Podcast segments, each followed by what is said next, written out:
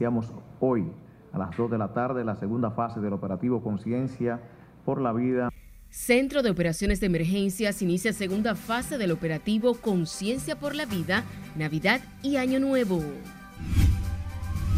Hospitales del Gran Santo Domingo dicen están preparados ante eventual flujo de pacientes durante asueto de fin de año. Vamos entonces a proceder a tomarle una muestra. Ministerio de Salud Pública vigila otros casos sospechosos de cólera en la Sursa.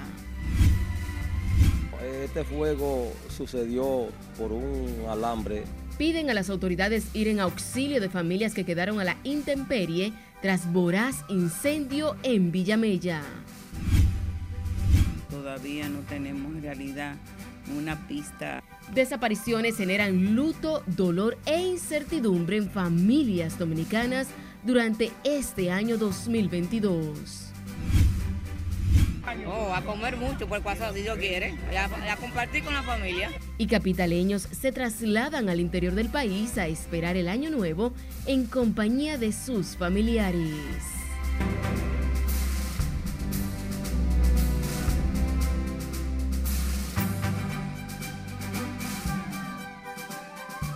Saludos, bienvenidos a esta emisión vespertina de Noticias RNN. Soy Janeris de León. Iniciamos esta emisión con el Centro de Operaciones de Emergencias que inició hoy la segunda fase del operativo Conciencia por la Vida, Navidad y Año Nuevo 2022-2023 a propósito de las festividades de fin de año. Juan Francisco Herrera se encuentra en directo desde el COE y nos trae más detalles. Vamos a pasar contigo. Gracias, así es. Este operativo no solo busca concienciar a la población, sino también salvar vidas. Estamos haciendo un esfuerzo para un esfuerzo cada vez mayor para prevenir la ocurrencia de incidentes. Con el objetivo de prevenir incidentes y responder ante cualquier emergencia que pueda generarse durante las celebraciones de fin de año, el COE puso en funcionamiento la segunda fase del operativo Conciencia por la Vida. Para esta fase hemos dispuesto el reforzamiento de los puestos de asistencia localizados en lugares donde se destacó mayor número de incidentes durante el desarrollo de la primera fase. Más de 40.000 personas asistirán a la población y hemos distribuido en puntos estratégicos 197 ambulancias, 5 camiones de extracción vehicular, 71 unidades de rescate vehicular, 19 talleres móviles, tres helicópteros que fueron dispuestos por el, el, ministro de Defensa. Durante este operativo en el que participan otras instituciones y organismos, se establecerá un dispositivo de prevención y seguridad vial en tramos de las principales vías y autopistas del territorio nacional para evitar accidentes de tránsito. Se están sumando a la operatividad y a colocar unidades en punto crítico, punto que ya previamente eh, los datos dicen que suceden o se suscitan accidentes tradicionalmente y van a estar cubiertos todo. El Intran dispone y mantiene como institución rectora de la movilidad la restricción de los vehículos pesados desde hoy, inició a las 6 de la mañana hasta el lunes 2 de enero a las 5 de la mañana. Así que la ciudadanía puede contar con hombres y mujeres dispuestos a trabajar por ello y que este operativo Conciencia por la Vida haga conciencia en el corazón de todos para que recuerden que a cada uno de nosotros nos espera nuestra familia en casa. Durante la rueda de prensa, las autoridades alertaron sobre las intoxicaciones por alcohol en menores de edad y la ingesta de alimentos. Nunca va a ser igual un niño con una intoxicación alcohólica que tenga dos años a que tenga 17. Tengamos eso pendiente. Ambos son malos, no queremos que ocurra en ningún menor, pero vemos como punto positivo que hemos aumentado la media en cuanto a la edad. El Centro de Operaciones de Emergencias desplegará 44.321 personas, quienes representan a las instituciones que son parte de la entidad y que se encargarán de asistir a las familias que se desplacen hacia el interior. Las autoridades pidieron a la población no cometer excesos durante las festividades de fin de año. Vuelvo contigo al estudio. Gracias, Juan. Hospitales del Gran Santo Domingo aseguran están preparados para recibir a pacientes y atender cualquier eventualidad a propósito del asueto de Año Nuevo este fin de semana. Jesús Camilo realizó un recorrido por los centros hospitalarios y nos trae la historia en directo. Vamos a pasar contigo. Gracias, buenas tardes. A pesar de que las autoridades hospitalarias aseguran que disponen de la logística para atender los servicios, reiteran el llamado a la población a actuar con comedimiento para evitar situaciones lamentables. Sí abogamos por lo que es el mensaje y la campaña de prevención. Ante la eventual ocurrencia de incidentes debido al amplio flujo de personas que se desplaza durante el asueto de Año Nuevo, los distintos centros hospitalarios del Gran Santo Domingo aseguran que están listos para dar asistencia a la población. El director del Hospital Traumatológico, doctor Ney Arias Lora, doctor Julio Landrón, informó que las áreas críticas fueron reforzadas con personal, insumos y equipamientos. De que el Hospital Nearia Lora tenemos nosotros todo lo, necesario para poder enfrentar cualquier situación. Sabemos de que en esta época se movilizan más de 3 millones de, de, habitantes y esto conlleva que ese desplazamiento por las vías de comunicación aumentan los accidentes de tránsito. Ante las altas estadísticas que registra el país de accidentes de tránsito, que involucran en su mayoría motocicletas, exhortaron a la población a mantener la prudencia. Y nosotros como hospital hemos tenido la preparación para tener los insumos, los medicamentos, el equipamiento necesario y algo más importante, tener lo que son los recursos humanos, el reforzamiento de los recursos humanos en las áreas vitales para dar respuesta oportuna y de calidad en caso de que eh, asistan los diferentes o lo traigan las diferentes personas que sufran algún accidente de tránsito. Asimismo, la Defensa Civil informó que unos 7.000 voluntarios de la institución estarán asistiendo tanto a los hospitales como a la población en general, apostados en carreteras y salidas desde la capital hacia el interior del país con ese amor con el que van a visitar a su familia, pero sobre todo que respeten los excesos, eh, digamos, que no excedan la velocidad, que usen el cinturón como se ha establecido, no distraerse con el celular y sobre todo, por favor, que lo hagan con prudencia. Las autoridades sanitarias reiteraron el llamado a la población a la prudencia y el comedimiento, a fin de evitar accidentes de tránsito y muertes por esta causa. Los centros hospitalarios aseguran que han redoblado los esfuerzos a fin de brindar servicios con eficiencia y calidad a la población. Paso ahora contigo al set de noticias. Te agradecemos por el reporte. A propósito, la dirección del Hospital Materno Reinaldo Almanzar informó que desde el asueto de Navidad mantienen activado su comité de emergencia para continuar dando servicio a los pacientes que así lo ameriten. El doctor Freddy Novas, director del hospital, precisó además que para el fin de año también tienen montada la logística con el personal de apoyo e insumos para dar respuesta a la demanda de los servicios por parte de la población. Para este fin de año eh, tenemos ya los preparativos. Eh, confirmados y establecidos, abastecidos en insumos, medicamentos y con un personal de servicios y de apoyo ante cualquier respuesta, como lo ha, hemos planteado en cada reunión del Comité de Emergencias. Señaló que trabajan bajo los lineamientos del Servicio Nacional de Salud a fin de seguir brindando atención con eficiencia y calidad como lo caracterizan en ese centro. El Ministerio de Salud Pública analiza otros posibles casos de cólera en el sector La Sursa de esta capital luego de haber confirmado dos nuevos contagios, lo que elevan a 10 los casos identificados en ese sector. Catherine Guillén está en directo y nos trae más información. Gracias, buenas tardes. Los dos nuevos casos de cólera identificados por Salud Pública corresponden a dos dominicanas de 33 y 45 años de edad.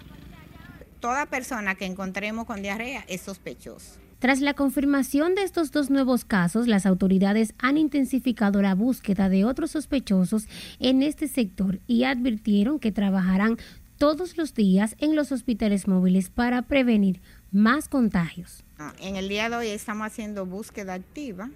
Eso consiste en que dividimos la SURSA en nueve cuadrantes. Cada cuadrante tiene cinco personas, donde una es responsable. Se va casa a casa y cuando encuentran cualquier caso sospechoso, porque toda, toda persona que encontremos con diarrea es sospechoso. Todas las cosas que estamos haciendo, el casa a casa, las prevenciones, eh, estamos orientando a la población para que sepan que en verdad el problema de aquí es la higiene y que inmediatamente asumamos eso, eh, frenamos el cólera. Este viernes un nuevo caso sospechoso fue identificado por las autoridades quienes visitan casa por casa a las personas en la Sursa. ¿Tiene vómito? No, vómito no. ¿Se siente deshidratado? Un poco. ¿Y la diarrea cómo es? Bueno, hoy tres veces. ¿Ha ido? Sí. ¿Y la ves blanca como si fuera arroz?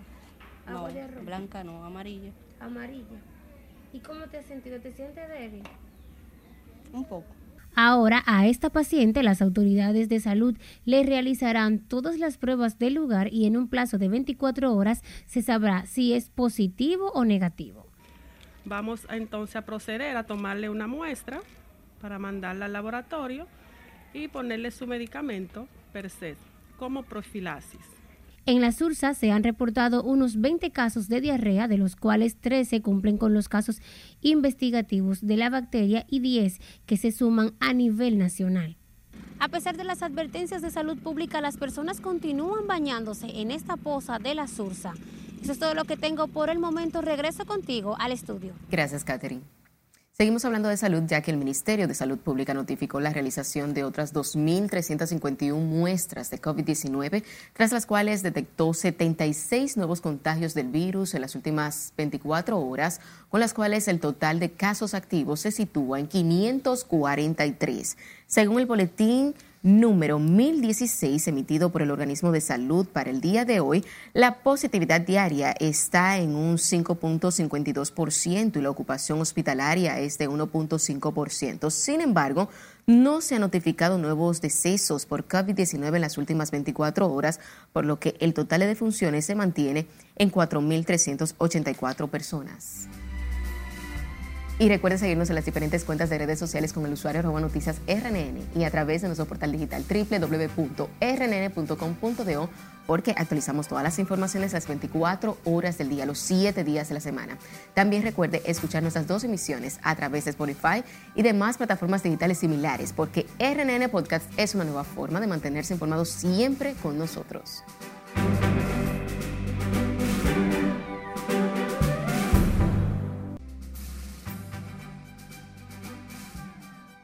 Es tiempo de darle la vuelta al mundo y conocer las principales noticias que encabezan el plano internacional. Nuestra compañera Ana Luisa Peguero nos cuenta más. Iniciamos este resumen internacional en Brasil y es que el gobierno anuló este viernes un decreto que impedía la entrada al país del presidente Nicolás Maduro y otros funcionarios venezolanos, con lo que el mandatario podrá asistir a la investidura de Luis Ignacio Lula da Silva este domingo. La decisión que revoca el decreto, en vigor desde el 2019, fue publicada este viernes en el diario oficial y está firmada por el viceministro de Justicia Antonio Ramírez Lorenzo y el ministro de Relaciones Exteriores Carlos Franca. Continuamos en Suiza, y es que los hospitales se encuentran bajo tensión y algunos están literalmente sumergidos de pacientes debido a la triple epidemia de gripe, COVID y bronquiolitis en circunstancias en que los efectivos sanitarios se encuentran trabajando al mínimo debido a las fiestas de fin de año. Actualmente los pacientes de COVID-19 ocupan el 4,6% de las camas en las unidades de cuidados intensivos, que presentan una tasa de ocupación del 76,4%. Nos trasladamos a Filipinas y es que al menos 44 personas fallecieron y 28 siguen desaparecidas a raíz de las graves inundaciones y avalanchas de tierra que azotaron varias regiones del sur y el este de Filipinas el pasado fin de semana, informó este viernes la Agencia para Desastres Naturales. Más de la mitad de las víctimas se registraron en la región de Mindanao, al norte de la isla, donde 24 personas perdieron la vida, 12 resultaron heridas y dos continúan desaparecidas. Continuamos en España, y es que el gobierno español ha decidido reforzar los controles epidémicos en los aeropuertos y exigirá a los pasajeros procedentes de China una prueba negativa de COVID-19 o una certificación de la vacuna. España es el segundo país de la Unión Europea que anuncia este tipo de controles, después de Italia, donde los viajeros procedentes de China deben presentar un test negativo desde el miércoles pasado. Culminamos este resumen internacional con un equipo de investigadores que ha identificado una nueva diana que puede resultar eficaz para el tratamiento de algunos tipos de cáncer de mama, al demostrar la capacidad de un fármaco para las células resistentes a una medicación a base de anticuerpos. El trabajo ha sido dirigido por el investigador Atanasio Pandiela del Consejo Superior de Investigaciones Científicas en el Centro de Investigación del Cáncer de la Universidad de Salamanca en España. Y las conclusiones se han publicado en la revista Cancer Letter. En las internacionales, Ana Luisa Peguero, RNN.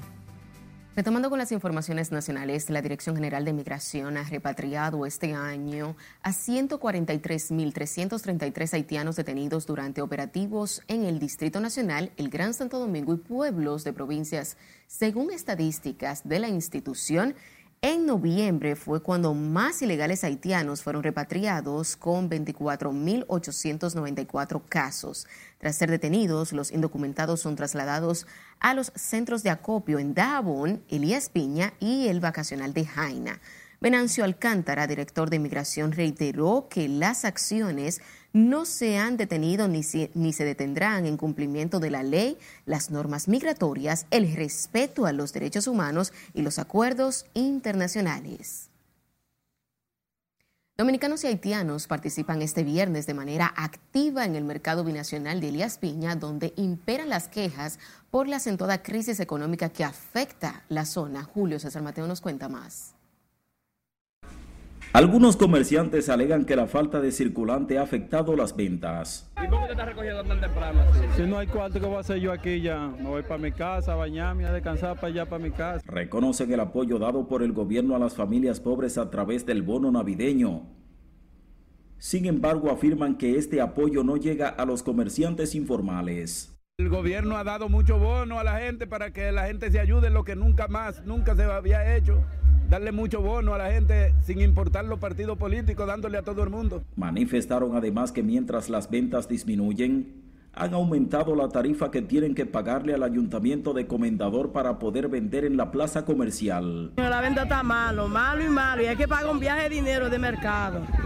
400 y 500 pesos no venden nada. Los comerciantes de Comendador coinciden en señalar que en plena temporada navideña la economía no se ha dinamizado en esa demarcación. Porque no hay circulante.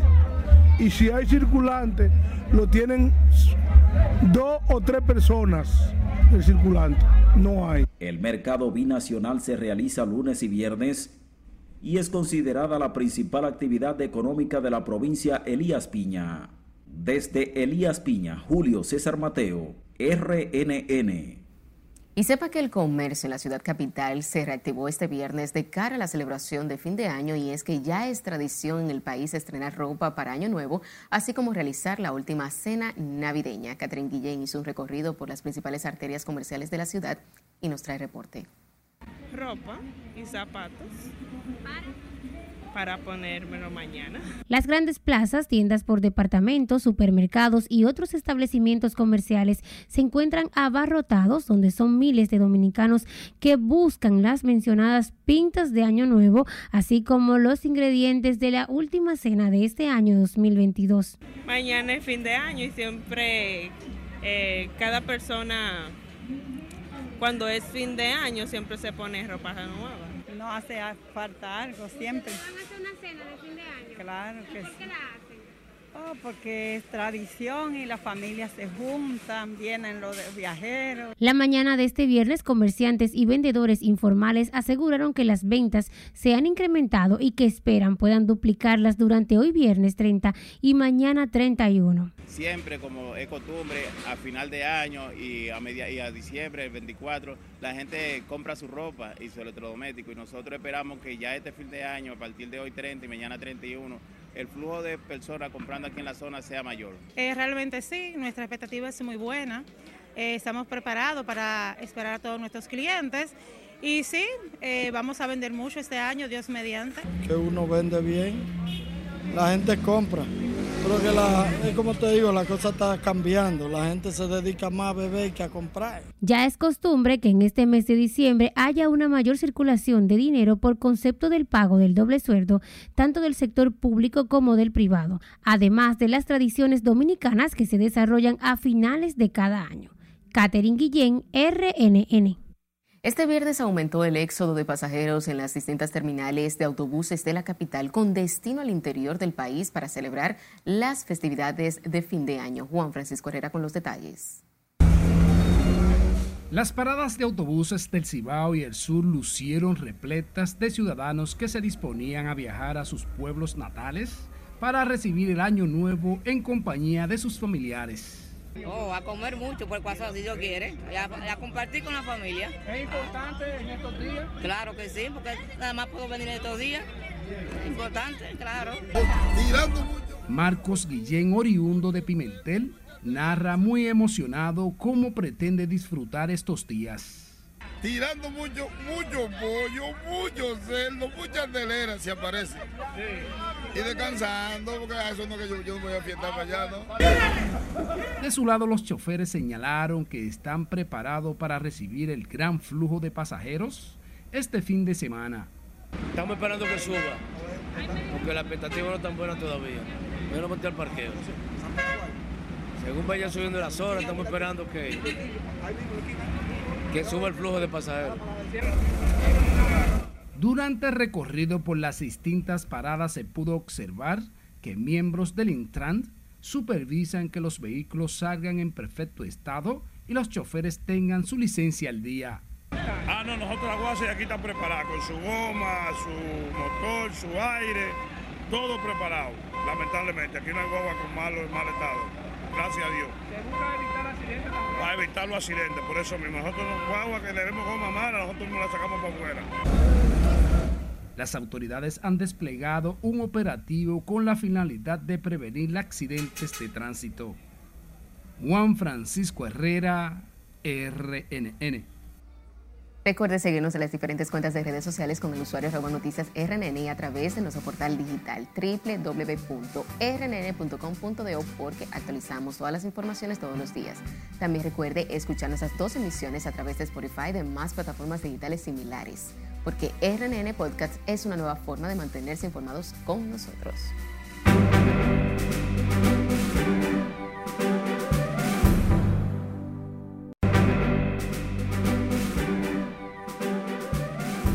Gracias por mantener la sintonía. Seguimos en vivo con más informaciones. Las desapariciones de personas en el país salpicaron de luto e incertidumbre a cientos de familias en este año 2022. Algunos aún mantienen en vilo a sus parientes tras más de seis meses de desconocer su paradero. Otros han tenido el peor desenlace. Lince Alcántara nos cuenta más. Que todavía no tenemos en realidad una pista eh, certera. Alexander, Eric José, José Antonio, Kendry, Londi, Gillian, Amber, Jason, Fulgencio, Roberto son solo algunos nombres de una larga lista de personas en paradero desconocido que según datos de la Procuraduría General de la República entre enero y septiembre ascienden a los 221. En el último cuatrimestre del año las cifras sobrepasan la veintena. Los últimos casos tienen el ingrediente de que las víctimas involucradas son personas que no sobrepasan los 40 años. En los más extremos de muertes procedidas por las desapariciones, el final se caracteriza por ser macabro, terrorífico e insoportable, tanto para los familiares como para la sociedad. Uno de estos casos lo fue el del joven Jesús María Cuevas, de 30 años, quien se encontraba desaparecido desde el 6 de octubre y fue encontrado días después dentro de un tanque de agua hecho pedazos próximo al kilómetro 7 de la carretera Sánchez. Que ha condenado el callejón, en la vecindad. Otro lamentable fue el de la joven Jaylin de 17 años en Elias Piña, cuyo cadáver fue desenterrado por su supuesto matador. Y él no va a hablar. Así suave él no va a hablar y la justicia sabe cómo sacarle la verdad a él. Desenlace similar tuvo Frederick de 31 años, quien salió en su vehículo Honda Civic del año 2000 a un encuentro familiar en Los Alcarrizos, pero nunca llegó. Su cuerpo fue hallado en el sector Las Piñitas en Cotuí, el carro que el joven conducía mientras que su cadáver fue arrojado en un basurero ubicado en el kilómetro 20 de la autopista Duarte. Porque algo muy... estamos destrozados. De su lado, los familiares de Alexander Sang no han tenido paz tras su desaparición hace varios meses quienes aún albergan la esperanza de encontrarlo con vida. Para una madre es muy difícil tú saber, no saber dónde está tu hijo. Y ha sido de verdad muy doloroso, muy no te puedo explicar, es una pesadilla que yo espero en algún momento despertar, porque de verdad que no ha sido fácil. Otros casos lamentables que conmocionaron al país y al mundo los fueron del adolescente Emily Peguero, asesinada con varios meses de gestación por su expareja, así también la pequeña Carla Maciel y Liz María, quienes sus sueños quedaron atrapados en las mentes macabras de sus verdugos. Dios. ¡Ay, Dios! Lency Alcántara, RNN. El presidente del proyecto Visión Nación, Pastor José Christopher, acudió en auxilio de seis familias afectadas por un incendio en el sector El Torito de Villamella, en Santo Domingo Norte, el pasado martes. Asimismo, el líder religioso y dirigente político pidió al gobierno asistir a los afectados, quienes quedaron sin hogar a la intemperie. Nos unimos a esta causa con ustedes a través de la fundación que tenemos y vamos a buscarle solución, porque a veces creemos que la cosa es para mal. Yo le bendigo y le doy las gracias que aquí nos ha tenido una vida y esperando que estas instituciones que han ayudado tantas personas, que, que el gobierno, Luis Abinader, que mande un equipo de pronto auxilio a esta situación. José Christopher dijo que con Dios delante lo que sucederá en el lugar es mucho más positivo y grande que la tragedia ocurrida, lo que permitirá a las familias impactadas poder levantarse. La Fundación Alejandro Asmar realizó su tradicional entrega de juguetes con motivo de la Navidad, impactando a más de 1.500 niños de escasos recursos que residen en el barrio 27 de febrero de esta capital. Durante el evento benéfico, donde también se apostaron padres con niños en brazos, se compartió un refrigerio con pizzas y refrescos que amenizó aún más el ambiente. Llenos de alegría y con la inocencia que caracteriza a los niños, fue recibido con aplausos en la barriada el equipo de la Fundación Sin Fines de Lucro, encabezado por la joven Catherine Asmar.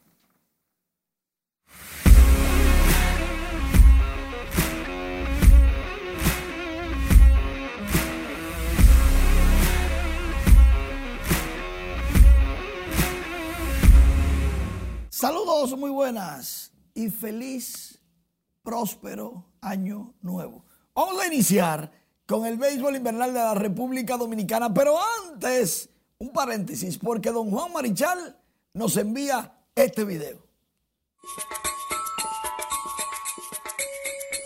Bueno, mi gente, eh, Sandy Alcántara, eh, de aquí de su República Dominicana, ganador del premio Sayón 2022. feliz Navidad a todos los dominicanos. Para mí el, béisbol es lo máximo. A todos aquellos que siguen este bello deporte. Que Dios nos siga bendiciendo y que siga bendiciendo nuestra tierra, la República Dominicana. Eh, le deseamos un próspero, feliz año nuevo y feliz Navidad para todos. Que tengan una feliz Navidad, un próspero año 2023. Eh, Dios lo bendiga y muchas bendiciones. Que sigan apoyando ese gran juego de béisbol. Los amos a todos. Y ahora sí nos vamos para el Estadio Cibao porque las Águilas Cibaeñas volvieron a blanquear en este round robin. Es una marca, cuatro juegos en blanco en un round robin y apenas van siete fechas. Las Águilas marcando el paso con el mejor pincheo de la ronda semifinal. Brett Sullivan conectaba cuadrangular. Mientras tanto, Aquaman Jorge Alfaro ligaba sencillo remolcador de carrera. Los Tigres del Licey derrotaban a las Estrellas 7 por 4, empatando en el primer lugar con las Águilas Ibaeñas con 4 y 3. Estrellas y Gigantes, los Santos están a un juego apenas y esto no se sabe dónde esté el dinero porque el último juego del año será entre los mismos equipos de ayer, cambiando de sede. ¿Qué pasó? Pregunto, ¿pasó o no pasó el bate Robinson ganó. Solamente pregunto, ¿lo pasó porque el árbitro dijo que no? ¿Y la repetición? Dijo que sí. Repetición una, árbitro cero. para que después no digan que uno le tiene algo en contra de... Reverencia recordando a Pelé y a Maradona. Ambos se fueron de la tierra de los mortales este 2022. Pelé lo hizo batallando con un cáncer que padecía. ¿Y qué? ¿Qué caramba? ¿Qué bien fue el momento que sacaron a Pelé de- del hospital. Pero nada, de eso vamos a hablar en nuestros próximos espacios, porque ahora calentamos la pelota.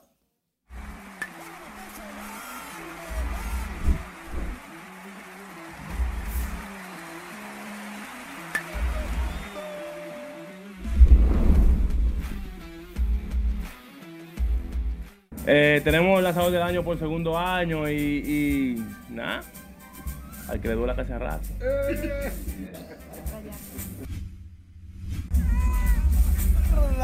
En su más alto nivel, el que le duela que se arranque. Mientras tanto, Julio Rodríguez, el que le duela que se arranque con su novia gozando. Ah, no, que la novia tenía un novio que era futbolista, Boniel es pelotero. Fiesta. Yuneki Maya, ¿por qué sacaste ese dedo si la mano en cinco? Y todo porque le dieron cuerda cuando salió en el segundo episodio en el Tetelo Vargas. Yuneki, Yuneki, tú eres cuarentón, tú tienes que ser más inteligente, caramba. Además, ¿y esta mano? Pues sí, Bobby Hill logró esta canasta de tres puntos en tres segundos, la más rápida en la historia de la NBA. Nunca antes se había logrado un tiro de tres y encestarlo en tan poco tiempo. Eso es tendencia en las redes sociales. Bobby Hill de los Indiana Pacers. Claro que las redes están llenas de cosas interesantes y en Noticias RNN también tenemos muchas cosas interesantes en todas las plataformas de redes sociales, en nuestra página web también. Así es, Manny. Contigo finalizamos esta emisión vespertina y los esperamos en la emisión estelar de Noticias RNN. Mantenga la sintonía.